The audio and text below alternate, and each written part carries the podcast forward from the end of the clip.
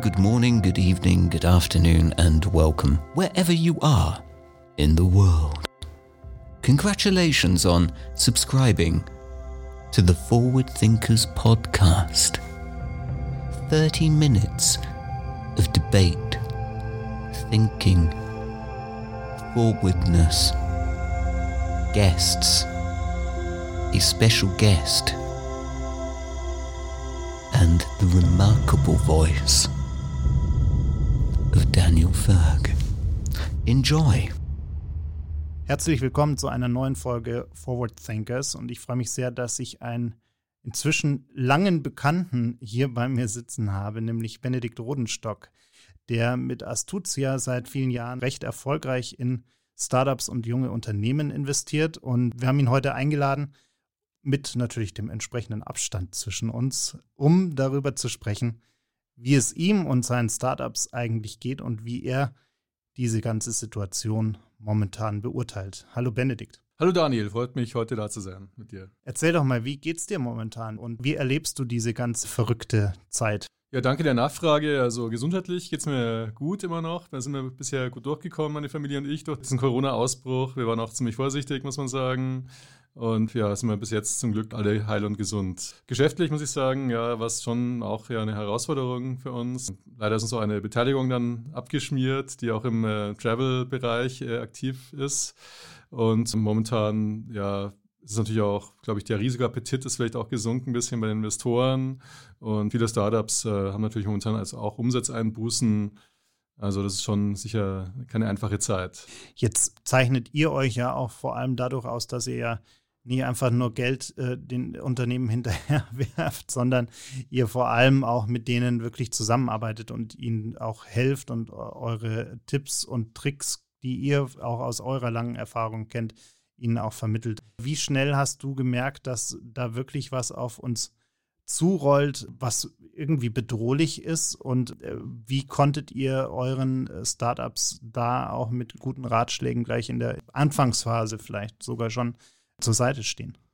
Ja, also bei uns ist so, dass manche Beteiligungen, die sind jetzt in der glücklichen Lage, dass sie vor der Corona-Krise noch Kapital geraced haben, die also erstmal noch genug Cash haben.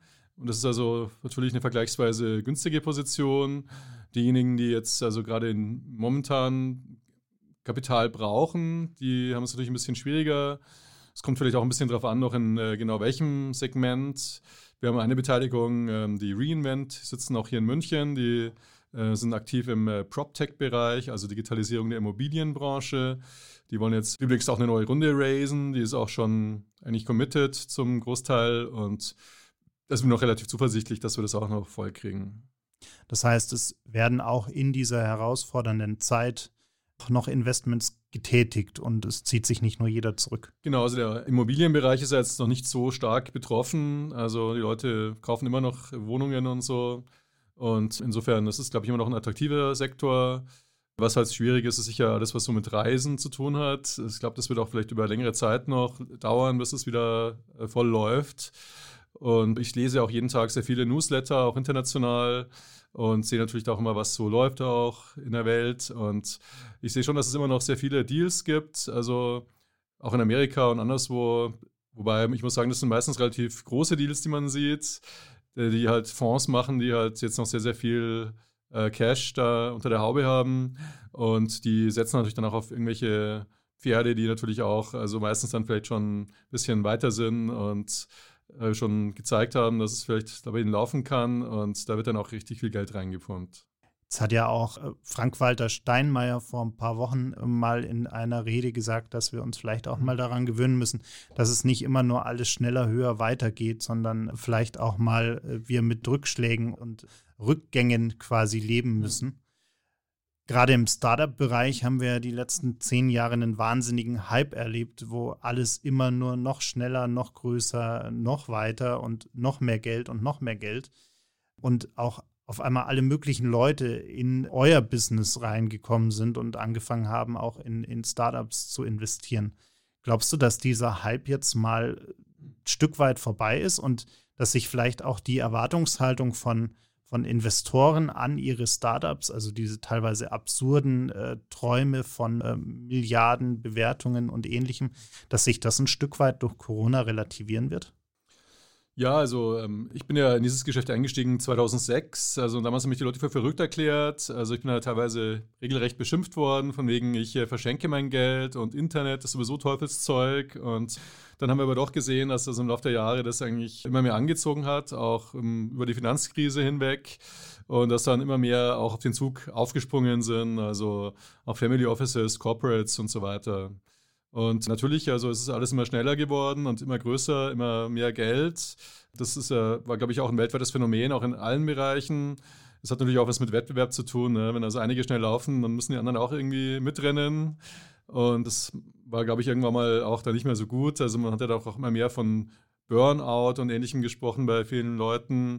Und insofern ist es vielleicht schon jetzt mal eine gute Gelegenheit, mal wieder bisschen langsamer zu machen, auch mal ein bisschen mit Abstand alles zu betrachten. Und das gibt dann vielleicht auch Kraft dann für den Wiederbeginn. Dann. Es gab ja von staatlicher Seite auch ganz viele äh, Hilfsprogramme und, und Kreditprogramme und ähnliche Angebote. Relativ schnell wurde auch Kritik laut, dass diese Hilfen oft gar nicht ankommen, weil sich entweder die Banken querstellen, weil, äh, schönes Beispiel, was ich gerade wieder gehört habe, äh, ein Unternehmen 2018 nicht äh, Gewinn gemacht hat äh, und natürlich für 19 noch keine Bilanz erstellt hat. Das heißt, äh, es wird die Bilanz aus 18 genommen für die Bankentscheidung und die Bank sagt, naja, ihr habt da keinen Gewinn gemacht und 19 können wir ja noch nicht sehen. Also bekommt ihr den Kredit nicht. Wie ist denn deine Einschätzung dazu, äh, wie diese ganzen Hilfspakete gerade für Startups äh, funktionieren? Also insgesamt denke ich, hat die in Deutschland die Regierung schon einen ganz guten Job gemacht. Also wird ja auch, glaube ich, generell auch akzeptiert. Also im Inland und auch im Ausland werden wir, glaube ich, auch bewundert teilweise sogar auch dafür, dass wir so eine geringe Todesrate haben, auch bei den Covid-Erkrankten. Es ist natürlich auch für die Politiker eine sehr große Herausforderung gewesen, denke ich. Äh, die mussten auch äh, agil handeln, was sie eigentlich sonst vielleicht nicht gewohnt sind und in einer wirklich in so einer VUCA-Situation, also mit großer Unsicherheit behaftet. Und dafür war das Ergebnis jetzt, glaube ich, erstmal nicht so schlecht. Und äh, es ist natürlich so, dass ja auch bis jetzt noch immer weitere Firmen aus verschiedensten Branchen immer noch ankommen und also wahnsinnige Summen an Geld wollen. Und das ist natürlich, ja, natürlich auch für die Staatskasse schon auch eine Herausforderung. Also, ich meine, Deutschland hat vielleicht auch mehr als andere Länder zum Glück noch gewisse Reserven, weil ja in den letzten Jahren auch sparsam gehaushaltet wurde. Trotzdem ist es natürlich schon besorgniserregend, wenn man in die Zukunft schaut. Also das muss ja alles auch erstmal wieder erwirtschaftet werden dann, also um das wieder einigermaßen auszugleichen. Hätte man denn gerade für Startups mehr machen können oder sollen? Ja, das ist natürlich eine schwierige Frage. Also ich glaube, auch da haben die Politiker, die Entscheider, müssen abgleichen, also zwischen den einzelnen Aspekten. Zum einen geht es natürlich darum, in den wirklich großen, etablierten Firmen da die Arbeitsplätze zu retten. Andererseits äh, denke ich, gibt es sicher auch die, äh, den Anspruch, dass man vielleicht auch, wenn man aus der Krise rauskommt, dann vielleicht auch irgendwie das nutzt, um die Wirtschaft umzubauen, also modernisiert. Und ich denke, da hat auch sicher Deutschland und Europa überhaupt hat da Bedarf, also äh, die Wirtschaft insgesamt grüner zu machen und vielleicht auch digitaler und äh, nicht nur die Wirtschaft, also eigentlich auch die, die Bildungslandschaft und die Gesundheitsbranche insbesondere auch und so weiter und so weiter. Und da gibt es sicher viel zu tun. Und äh, ich glaube, diese Diskussion kommt auch erst langsam jetzt in Gang. Also ich glaube, erstmal waren alle ziemlich erschrocken von diesem Schock. Und natürlich jetzt gibt es, glaube ich, auch eine gute Diskussion. Also bei uns in der Gesellschaft äh, Demokratie gibt es ja zum Glück auch diese Möglichkeit, dass man alles diskutieren kann, ohne dass man gleich einen Kopf kürzer gemacht wird. Und ähm, das, glaube ich, ist auch gut. Also, dass man dann vielleicht auch hinterher gute Lösungen findet.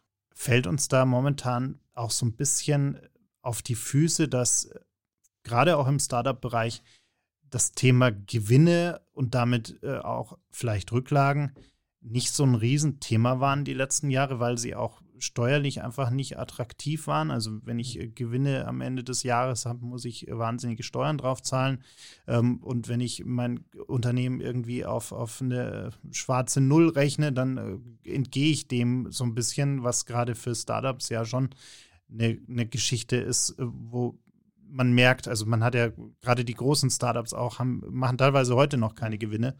aber können dadurch natürlich auch keine wahnsinnigen Rücklagen bilden. Müsste es da vielleicht einen, einen steuerlichen Anreiz geben, ähnlich wie zum Beispiel in Estland, dass man äh, Gewinne nur dann versteuern muss, wenn man sie aus dem Unternehmen herausnimmt? Also ich denke, ähm, es gibt ja schon eine relativ lebhafte Startup-Szene auch in Deutschland. Also trotz allem muss man fast sagen. Also es kommt vor allem, glaube ich, von, den, von der Basis, von den Unternehmern, junge Leute, die halt irgendwas machen wollen, die vielleicht auch sonst ja vielleicht nicht die Option haben oder keine Lust haben, irgendwas Angestellte halt ihr Leben zu fristen. Das finde ich auch bewundernswert und das bringt uns insgesamt, glaube ich, auch weiter als Volkswirtschaft. Gesehen davon denke ich, ja, mangelt es doch nach wie vor in vielen Fällen vom Verständnis, wie es halt so ist als Gründer, da wenn man auch erstmal erst was aufbauen muss und äh, sowohl also bei den politischen Entscheidern, insbesondere beim Finanzministerium, als auch vielleicht äh, bei möglichen Partnern, also jetzt bei den, bei den mittelständischen Unternehmern, bei der, also bei denen, die halt etabliert sind und bis hin dann zum Konsumenten, wo man vielleicht auch mal besser was von einer jungen Firma kaufen sollte, als immer nur halt zu den äh, etablierten Marktführern zu greifen, also und offener zu sein, vielleicht auch für neue Technologien und so. Das ist halt auf allen Ebenen, denke ich, bräuchte man da mehr Offenheit, mehr Unterstützung, mehr Verständnis, also um dann auch entsprechend äh, Erfolge zu erzielen. Wie sieht denn deine Prognose für die, für die nächsten Monate aus, rein, rein wirtschaftlich und gerade auch für Startups? Ähm, welche Branchen siehst du gerade ähm, trotz Krise am, am Boomen und äh, du hast gerade schon gesagt, die Reisebranche wird sicherlich noch äh, länger Probleme haben, sicherlich auch äh, die, alles, was mit Veranstaltungen und ähnlichem zu tun hat. Da gibt es ja auch eine ganz spannende, äh, ganz spannenden Startup-Bereich, die da ganz viel in der Richtung machen. Aber was, was sind für dich momentan trotz Krise spannende Bereiche, abgesehen von, von PropTech und äh, allem, was eben mit Immobilien zu tun hat? Also was wir ganz klar sehen ist, also im Bereich der Kommunikation, also insbesondere diese Videochats, also Zoom hat ja, es ist also spektakulär, also einen Aufschwung erlebt und da gibt es ja noch ein paar andere äh, in diesem Bereich und äh, das ist natürlich äh, genau an dem Punkt, wo letztlich die Leute eben weniger reisen und persönliche Meetings machen, profitieren diese Firmen natürlich ganz direkt davon. Ähm, ich denke auch, im, haben wir kurz schon angesprochen, im Gesundheitsbereich, da ist war sicher auch ein Weckruf äh, für die Akteure dort, dass also da sicher noch viel zu tun gibt. Und ich denke, da, das zu digitalisieren, da gibt es vielleicht auch für Startups noch Optionen. Sieht man ja auch, dass da ein wahnsinniges Potenzial schlummert, gerade wenn es um medizinische Analysen und ähnliche Themen geht, auch in, in Verbindung mit künstlicher Intelligenz. Äh, wie wahnsinnig viel wir heute schon über, über das Coronavirus wissen, ähm, ist wahnsinnig. Ich habe gestern eine Zahl gehört, dass wir normalerweise um die sieben Jahre brauchen, um eine Krankheit, ein Virus wirklich vollumfänglich zu äh, erforschen. Und wir jetzt nach wenigen Monaten schon wahnsinnig viel wissen. Und ich glaube, da gibt es ganz, ganz viele Startups wahrscheinlich auch, die gerade in dem Bereich aktiv werden. Also ich denke, bei der Impfentwicklung, ich bin jetzt da natürlich kein Experte, aber ich habe auch schon ein bisschen was darüber gelernt braucht man also erstmal so eine Trial-Phase und dann gibt es also drei Testphasen, wo man es dann zuerst an Tieren probiert und dann auch an Menschen, erst äh, in kleinen Nummern und dann auch in größerer Anzahl. Normalerweise dauert das eben ja, zwei bis drei Jahre oder kann auch länger dauern. Und äh, das ist sicher jetzt auch mal eine Ausnahme, dass es auch also einfach schneller gehen muss. Ich denke, dass auch nur solche Unternehmen wie, wie CureVac oder BioNTech, die es auch vorher schon gab, wo auch schon teilweise sehr viel Geld, also wirklich teilweise Milliardensummen reingesteckt worden sind, dass äh, die jetzt halt zur richtigen Zeit am richtigen Ort sind. Das also für wirklich Startups, die jetzt anfangen, ist wahrscheinlich jetzt schon zu spät, also da was zu entwickeln noch rechtzeitig. Du hast gerade schon angesprochen, dass große Unternehmen natürlich eine große Rolle spielen oder die räumliche Nachbarschaft zu großen Unternehmen auch für Startups sehr spannend ist. Sieht man ja auch gerade in München mit der Nähe zu, zu Unternehmen wie Siemens, Infineon, äh, BMW, die im Startup-Bereich auch sehr, sehr viel machen. Glaubst du, das wird sich in den nächsten Jahren vielleicht auch durch Corona beschleunigt äh, weiterentwickeln, dass wir eine noch engere Zusammenarbeit zwischen Startups und großen Unternehmen haben werden, dass sich das noch stärker verfestigt, um eben aus beiden Bereichen die, die Vorteile äh, auch zusammenzubringen? Ich denke auf jeden Fall. Also ich denke äh, im Konsumerbereich, da ist eigentlich der Zug jetzt schon so ein bisschen abgefahren. Da gibt es halt einige mittlerweile recht große Player, natürlich äh, Amazon, aber auch ähm, Modebereich Zalando, aber auch in China die Alibabas und äh, Tencents und so weiter dieser Welt. Und äh, da gibt es, glaube ich, jetzt in den nächsten Jahren wahrscheinlich eher weniger Chancen noch, da den äh, Massenmarkt zu erobern. Ich glaube, dass also viel mehr äh, eben in diesem Bereich von Industrial Tech, Industrie 4.0 und ähnlichem, wie man es auch immer nennen möchte, dass das wirklich eine große Chance ist für Deutschland und auch eigentlich ganz Europa, weil wir eben bis jetzt, also wir haben ja eine gute Basis auch von äh, etablierten Unternehmen, die auch Technologien teilweise haben und eine etablierte Kundschaft. Und die brauchen aber vielleicht auch mal ein bisschen äh, Verjüngung, also was so den äh, geistigen Input anbetrifft, neue Technologien, vielleicht Sachen, die man heutzutage eben auch anders machen kann, mit Software und Vernetzung und ähnlichem. Und äh, da gibt es ja auch viele Startups, also von Leuten, die an der Uni vielleicht schon Praktika gemacht haben, auch in einzelnen Firmen, da vielleicht auch schon Probleme gesehen haben, die man eben mit bestimmten Lösungen verbessern kann. Und äh, die machen dann hinterher Startups, wenn sie mal rauskommen aus der Uni, die dann wirklich halt schon sehr gezielt dann auch auf einzelne Lösungen abzielen. Und ich denke mal, das kann eben auch dann funktionieren. Also wenn es auch teilweise dann sehr spezielle Sachen sind. Und ähm, da ist es natürlich auch wichtig, dass die Mittelständler oder Corporates, dass die dann natürlich auch offen sind dann für Kooperationen und dass das auch mit Fairness zugeht. Also dass die dann nicht nur die sofort aufkaufen und irgendeinen potenziellen Wettbewerber dann tot machen wollen, sondern dass es dann auch schon äh, eine konstruktive Zusammenarbeit ist für beide Seiten. Also und ich sehe aber Anzeichen, also dass es besser wird. Also vor ein paar Jahren waren das ja noch zwei völlig getrennte Welten. Also sagen wir mal, da war eigentlich die Wirtschaft, waren nur die etablierten Firmen und ähm, die Startups hat man nicht so richtig ernst genommen. Und mittlerweile kriegen ja auch die Startups doch deutlich mehr auch äh, Presseerstattung. Und ich habe jetzt auch gehört, dass eben gerade auch in so bestimmten Clustern wie zum Beispiel auch eben in, hier in München und Umgebung oder auch in Westfalen, dass also mittlerweile auch, auch die etablierten Unternehmen dort, dass die deutlich aufgeschlossener und fairer geworden sind im Umgang mit Startups. Wir haben vor ein paar Tagen auch sehr positives Beispiel in die Richtung gehabt. Wir, hatten den, äh, wir haben mit dem Florian Bogenschütz gesprochen, dem neuen äh, Managing Director von Weira, die mit Telefonica ja auch ganz spannende Sachen machen und sich da auch ein Stück weit neu positionieren. Wie groß, jetzt hast du gerade schon von, von Industrie 4.0 auch gesprochen, als, als große Chance.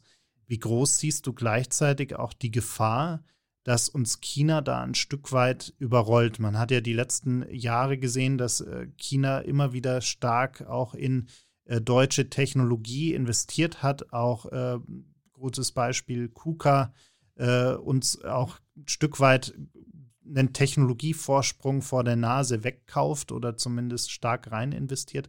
Wie, wie siehst du da die Gefahr? Ich glaube, es ist halt auch ein Lernprozess. Also wir werden in Zukunft wahrscheinlich auch ein bisschen vorsichtiger sein, also welche Technologien wir da so freimütig herausgeben. Bei KUKA muss man dazu sagen, dass vielleicht vieles, was die damals gemacht haben, war vielleicht technologisch noch gar nicht so äh, weit gediehen, wie man vielleicht auch gedacht hat von außen. Und KUKA war natürlich auch schon ein recht etablierter Player, muss man sagen. Und ich denke, wir müssen auf jeden Fall schauen, dass wir immer auch junge Firmen hochbringen, dass die auch die entsprechende Unterstützung und das Kapital kriegen und äh, dass wir die auch ähm, ja, wachsen lassen und äh, vielleicht auch nicht zu so früh dann auch ans Ausland verkaufen. Ist alles leicht gesagt, aber ich denke, daran müssen wir auf jeden Fall arbeiten. Also nicht nur in Deutschland, auch in Europa. Es gibt ja auch, also jetzt außerhalb von Deutschland gibt es ja auch noch gewisse so Industriecluster. Ich denke da zum Beispiel an die Lombardei oder an Katalonien, um einige zu nennen, also wo sicher das auch sehr fruchtbar wäre. Müssen wir da vielleicht auf der Investmentseite auch einfach ein Stück weit mutiger werden? Weil natürlich die Investmentrunden wurden größer die letzten Jahre, aber wenn wir in die USA schauen, dann sind die natürlich in vielen Bereichen immer noch in einer ganz anderen Liga. Und ich glaube auch, dass wenn wir jetzt nicht so finanzstarke Investoren wie hinter CureVac hätten, dann hätte uns da vielleicht auch eine US-Regierung so wichtige Dinge wie einen äh, potenziellen Impfstoff für Corona vor der Nase weggekauft. Also müssen wir da vielleicht einfach noch mutiger werden und mehr investieren? Das ist sicher auch also ein äh, Schlüsselpunkt. Wird ja auch der Klaus Hommes zum Beispiel ist ja auch äh, da ein sehr lebhafter Fürsprecher. Es ist sicher so, dass wir für kleinere Tickets in der Frühphase ist es mittlerweile recht gut abgedeckt. Da tun ja auch so staatliche Vehikel oder halbstaatliche, wie zum Beispiel der Heite Gründerfonds, machen da recht viel. Aber vor allem dann so in den späteren Phasen gibt es eigentlich im deutschsprachigen Raum dann kaum noch einen Fonds, der dann auch mal größere Tickets von 10, 20 Millionen mal so ohne weiteres machen kann. Also das ist aber auch ein struktureller Nachteil, den wir hier in Deutschland oder auch in Europa haben gegenüber jetzt großen Ländern wie USA oder China. Das kommt eben auch daher, dass wir so fragmentiert sind und dass die Märkte doch vielfach eben doch immer noch national sind. Das lässt sich sicher auch nicht von heute auf morgen ändern. Und ich denke auf jeden Fall, also mehr Integration, also so ein digitaler Binnenmarkt und so, das wäre auf jeden Fall auch sehr gut. Und leider ist es eben auch so, dass die Tendenz doch eher wieder zum Nationalismus geht. Das finde ich also auch eine eher besorgniserregende Tendenz. Also Europa könnte eigentlich die große Chance sein, dass man wirklich europäisch denkt und nicht in einzelnen Nationen, um eben auch sich gegen China und USA bei Startups äh, oder im Bereich von Startups zu positionieren. Auf jeden Fall. Ich denke, wir brauchen auch im äh, Bereich der Wachstumsfinanzierung brauchen einen europäischen Kapitalmarkt. Und ich denke, wir brauchen auch so eine ähm, Clusterförderung, eben auch geografisch, dass man dann wirklich sagt, es gibt eben dann bestimmte Gebiete, wo es eben auch ein gutes Ökosystem gibt. Also das ist ja auch so ein Schlagwort, das also sehr viel benutzt wird. Kann dann durchaus auch in verschiedenen Bereichen sein, also in einzelnen Clustern und dann kann man das eben auch systematisch entsprechend dann auch fördern. Nochmal kurz zu Corona, wenn du jetzt auf, für dich persönlich auf die letzten äh, Wochen schaust, weil wir haben ja auch unser großes Thema Optimismus dieses Jahr, was wir ja mit fast schon prophetischer äh, Voraussehung letztes Jahr uns ausgewählt haben. Gab es denn in den letzten Wochen auch positive Momente für dich, wo du äh, sagst, äh, diese Krise hat auch vielleicht gute Seiten? Also für mich ganz persönlich war es insofern positiv, als ich halt auch mehr Ruhe hatte und äh, sehr viel mehr auch am Schreibtisch gesessen bin und konnte ich auch mal ein paar Sachen machen oder also abarbeiten, die liegen geblieben sind oder auch viele Sachen einfach mal auch ausführen, wo man sonst immer so gedacht hat, ah, jetzt gerade nicht, jetzt passt gerade nicht und so. Und äh, haben wir doch auch mal intern einige Sachen weitergebracht, einige Projekte. Das war schon positiv und ich glaube, so ist es vielleicht auch vielen anderen gegangen. Ähm, vom Umsatz her war es jetzt leider nicht besonders toll. Also das äh, hat ja auch, ich glaube, fast alle Bereiche in der einen oder anderen Form betroffen und da kann es also fast nur noch besser werden. Wobei ich sehe schon jetzt, dass eigentlich auch die Stadt wieder belebter ist, es ist wieder mehr Verkehr und also man sieht, dass es eigentlich langsam schon wieder anzieht, denke ich. Glaubst du denn, dass diese Entschleunigung, Zwangsentschleunigung, die wir hatten in den letzten äh, Wochen, auch ein bisschen dazu führt, dass wir vielleicht, und das ist ja auch ein großes Thema in Startups, du hast vorhin schon das Thema Burnouts angesprochen, ist das vielleicht eine Geschichte, die uns hilft, dass wir in Zukunft ein bisschen mehr Acht geben, auch auf uns selbst und uns nicht mehr so überarbeiten, wie wir das die letzten Jahre gemacht haben? Ja, also grundsätzlich sollte es natürlich schon so sein, also dass die Wirtschaft für den Menschen da ist und nicht umgekehrt. Ich denke, wir müssen auch einfach besser vorbereitet sein. Das ist sicher ein Learning, das also wir alle mitgenommen haben die nächste Pandemie, die kann ja auch wieder kommen, das können wir vielleicht auch noch erleben und das nächste Mal sind wir dann vielleicht auch nicht ganz so unvorbereitet. Wie sehen denn für euch die nächsten Schritte aus? Du hast jetzt gerade schon gesagt, äh, es gibt ein Startup, was jetzt hoffentlich bald äh, die, die nächste Runde abschließt. Ähm, habt ihr, ähm, führt ihr momentan auch Gespräche mit potenziellen neuen Startups, die für euch spannend sein könnten? Also wir kriegen nach wie vor ähm, ja, so drei bis fünf Anfragen pro Tag im Schnitt. Und die Qualität ist, naja, also nicht immer die beste. Also es ist auch offensichtlich, dass natürlich jetzt auch immer mehr Leute vielleicht auch Geld suchen in dieser Situation. Und ähm, an sich suchen wir momentan auch selber Geld, muss man ganz klar sagen. Wir sind auch im Fundraising für einen Fonds, also wo wir auch, äh, sagen wir mal, potenzielle Investoren ansprechen. Und wir haben auch äh, noch einen zweiten Arm gegründet letztes Jahr, einen Beratungsarm. Astucia Advisory heißt der wo wir also unsere gesammelten Erfahrungen und unser Know-how auch äh, auf Beratungsbasis ähm, bestimmten Kunden anbieten können. Und äh, da sind wir auch momentan dabei, entsprechend Beratungskunden da zu suchen. Wenn wir mal ein bisschen aus dem Nähkästchen plaudern, wir sind ja quasi hier unter uns. Du hast gerade die schlechte Qualität äh, von, von den Einsendungen quasi, die ihr bekommt, angesprochen. Wie überzeugt man dich denn? Ähm, also wenn wirklich man jetzt als äh, Gründer auf dich zukommen möchte, was sind die größten Fehler, die äh, Startups oft machen, wenn sie euch kontaktieren und was kann man besser machen? Ja, also es ist natürlich im Grunde eine lange Liste und es muss natürlich das Gesamtbild irgendwo stimmen. Ähm, also wenn wir jetzt mal mit den negativen Aspekten anfangen, wenn zum Beispiel irgendwas kommt um 4 Uhr in der Früh von irgendeiner obskuren Adresse, in, also außerhalb von Europa, sage ich mal, aus USA oder sonst aus Indien oder sonst irgendwo, dann ist es für mich eigentlich schon mal keine gute Finanzierungsanfrage. Das schaue ich dann meistens auch nicht genauer an. Und meistens kommt es dann auch immer von irgendwelchen Vermittlern, also nicht von Unternehmern selber. Das finde ich auch immer suspekt. Also, und also ich kriege halt gerne die Anfragen eigentlich von Gründern selber und ähm, auch ein Pitch-Deck, das eigentlich gut gemacht ist und wo man eigentlich relativ schnell dann auch ein bisschen plausibel sieht, also was hat man da eigentlich vor und was soll eigentlich da zum Erfolg führen. Und äh, sagen wir mal, das Papier ist natürlich dann immer noch nur geschrieben. Letzten Endes äh, sind es dann auch, vor allem in der frühen Phase, mehr als alles andere sind es dann auch die Leute, die man sich eben genau anschauen muss. Und äh, es ist dann, glaube ich, auch ein gewisser Prozess, dass man sich auch ein bisschen kennenlernt und äh, Vertrauen entsteht.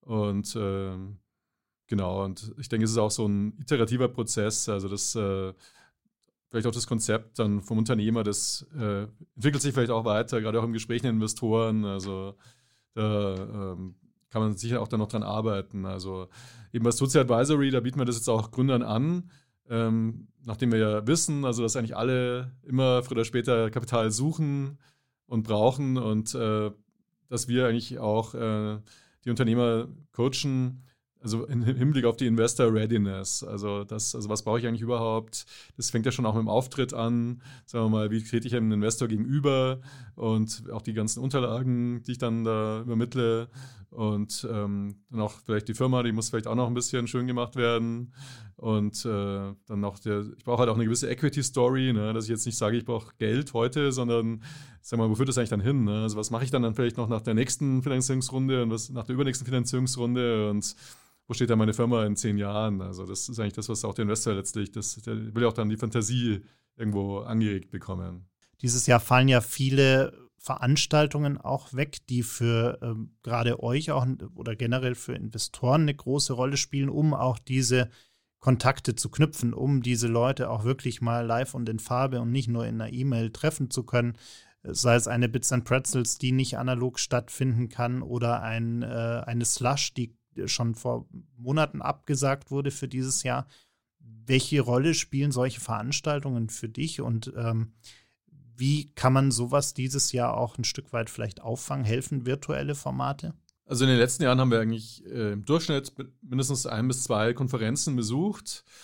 Und es war für uns auch immer sehr wichtig, dieses Networking, weil man auch viele Kontakte machen kann oder auch vielleicht Leute, die man schon kennt, kann man sich eben kurz gegenseitig updaten, ohne dass man jetzt extra einen Termin ausmachen muss in jedem einzelnen Fall.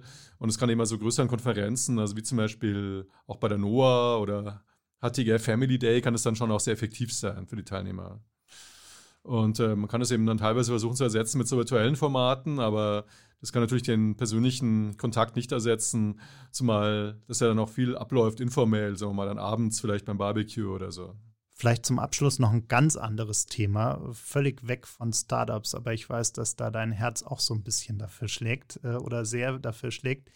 Das Thema Kunst. Äh, für Künstler waren ja solche Momente wie Corona auch immer, ähm, also große Krisen, große Veränderungen, auch immer ein Stück weit ein ähm, Inspirationsgeber für ähm, neue Impulse, für neue Ideen, für neue Kunstwerke.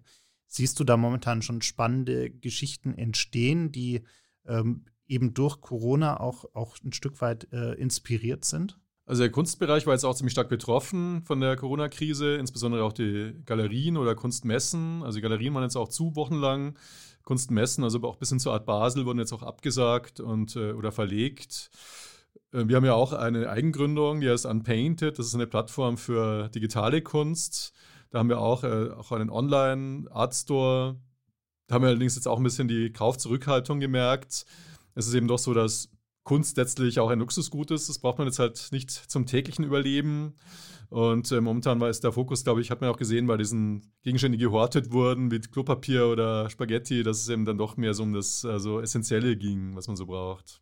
Aber es könnten ja dadurch auch wieder schöne Sachen entstehen. Ich glaube, dass gerade viele Künstler jetzt auch äh, vielleicht einfach ganz neue Aspekte bekommen, neue Inspirationen bekommen. Deshalb mal gucken, was da vielleicht die nächsten Wochen passiert. Und es gab ja auch tolle Ansätze, gerade von Museen auf der ganzen Welt, die, die sich jetzt auch Gedanken gemacht haben, wie man ähm, auch digital Zugang zu Kunstwerken schaffen kann, wie man virtuelle Touren anbieten kann. Und das wiederum könnte ja auch ein spannendes Feld für, für Startups eigentlich sein, dass man diese Digitalisierung, dieses Kunsterlebnis ähm, auch äh, nicht nur vor Ort äh, an der Wand hängend oder auf dem Boden stehend. Genau, also es gab einige gute Initiativen, also virtuelle Rundgänge oder ähnliches. Also das meiste davon war technisch eigentlich auch vorher schon möglich, aber die Akzeptanz dafür ist vielleicht auch ein bisschen gestiegen beim Publikum. Und äh, ich glaube, das ist da auch sicher eine gute Chance auch für die Zukunft, das noch besser zu vermitteln. Super, dann sind wir mal gespannt, was uns in den nächsten Wochen alles erwartet. Und ich freue mich schon darauf, wenn wir uns vielleicht ein paar Wochen nochmal unterhalten können und äh, dann mal ein Resümee ziehen können, äh, wo die Reise hingegangen ist, was passiert ist und äh, vielleicht auch das ein oder andere Learning aus diesen turbulenten Wochen, wo wir dann nochmal drüber sprechen können. Danke. Ja, ich glaube, wir sind alle gespannt. Vielen Dank. Danke fürs Vorbeikommen. Hm.